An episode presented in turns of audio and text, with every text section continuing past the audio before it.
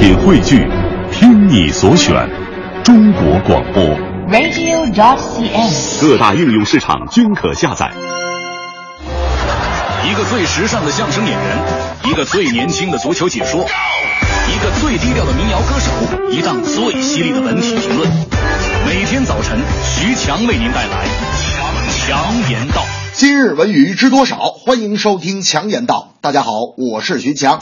电影《速度与激情七》以一点八三亿元毫无悬念的卫冕周一票房冠军，除此之外，还将全球票房周一冠军的纪录刷新。截至目前，《速度与激情七》已经在全国范围内收获五点七亿元票房，创下《速度与激情》系列电影在国内票房的最高纪录。目前看破六亿七亿只是一个时间问题了。票房的记录、良好的口碑、积极的意义，为保罗沃克的祭奠成为本片受欢迎的关键点。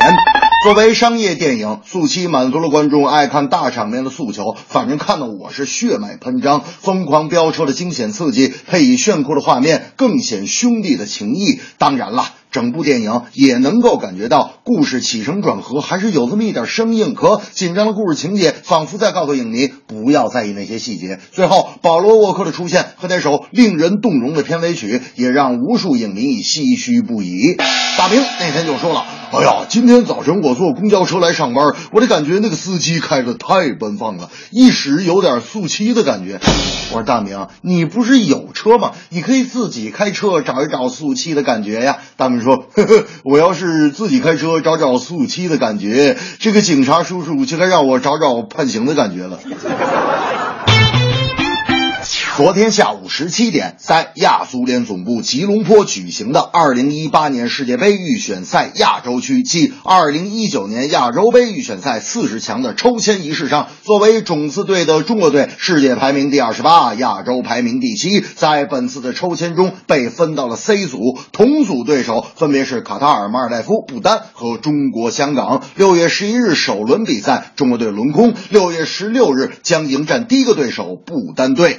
其实中国队包括佩兰在内，可以说是心中窃喜，因为他们确实抽到了一个上上签，而卡塔尔队就成了中国队小组赛面临的最强对手。我觉得前两名和后三名实力差距相当大的情况下，中国队的比赛只能玩命刷分。哎，不光胜，而且要大胜，进一个球都不算赢，进球一定要多。进球要多到什么程度呢？总的原则就是进的越多越不嫌多。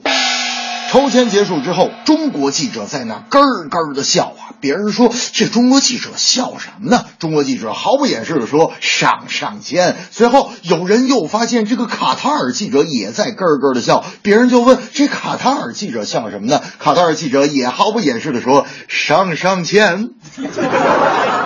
这正是看得胆寒心又惊，全是速度与激情，努力争取是关键，抽签不能做决定。